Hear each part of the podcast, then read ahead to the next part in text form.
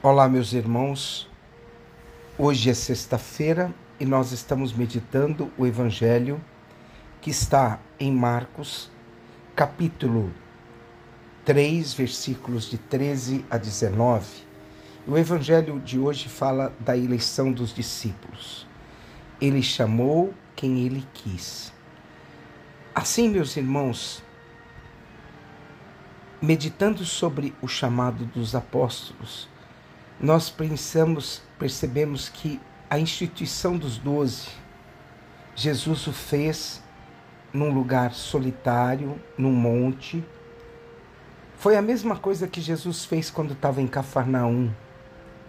E depois que ele curou muitas pessoas, se retirou. Jesus agora não está mais só, ele está com seus discípulos.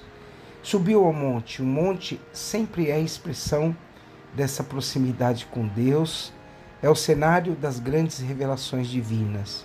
Monte é o lugar onde as decisões mais importantes são tomadas. Um lugar solitário, silencioso, propício para a oração. Um lugar de amplos horizontes.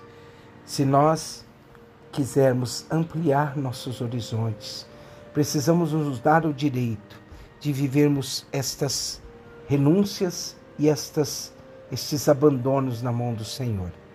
Jesus nos ensina a aprendermos a ampliar este horizonte, aprender a ver a vida da maneira que Deus quer. Assim, um coração que ama, ele é capaz de fazer, de viver o mais profundo da sua vida e assemelha a sua vida ao próprio Deus. Jesus chamou os que ele quis. Esta frase mostra que é uma das características da vocação, é a vontade soberana sempre que vem de Deus. A vocação é do Senhor. Alguém pode querer ser discípulo íntimo do Senhor, mas tem que reconhecer que a vocação está na soberania do Senhor. Aí eles, e eles foram até Jesus. A segunda característica dessa vocação é a proximidade com Jesus, é viver na intimidade com Ele, é pertencer ao seu grupo, refletir, rezar, trabalhar da forma como Jesus quer. Quando Jesus estiver ausente fisicamente, um dia eles vão ter a força de representá-lo, de fazê-lo presente no mundo. Essa é a missão dada a cada um de nós. Nós devemos refletir Jesus no mundo. O discípulo precisa manter o contato com Deus, porque o discípulo só pode falar de Deus aquilo que ele experiencia com o próprio Deus. O Evangelho de Marcos nos ensina que Jesus designou esses doze para que ficassem com ele, para enviá-los a pregar com autoridade para expulsar esses demônios. Assim, meus irmãos, que hoje nós pensamos que, em primeiro lugar, a nossa partilha da vida, Jesus significa que nós devemos aprender diretamente de seu comportamento. Em segundo lugar, há que dizer que o segmento de Jesus não está pensado somente na individualidade.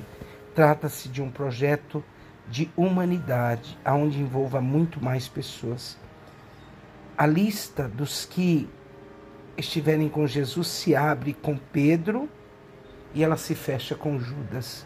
Pedro representa a fidelidade a Deus e Judas representa a traição, a fraqueza.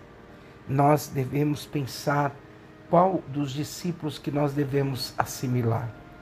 Em terceiro lugar, Jesus dá aos discípulos o poder de expulsar os demônios. Mas é importante lembrarmos que só expulsamos os demônios se estivermos devidamente unidos a Cristo. Hoje, nós somos os discípulos do Senhor e somos continuadores da sua missão. Que Deus nos abençoe.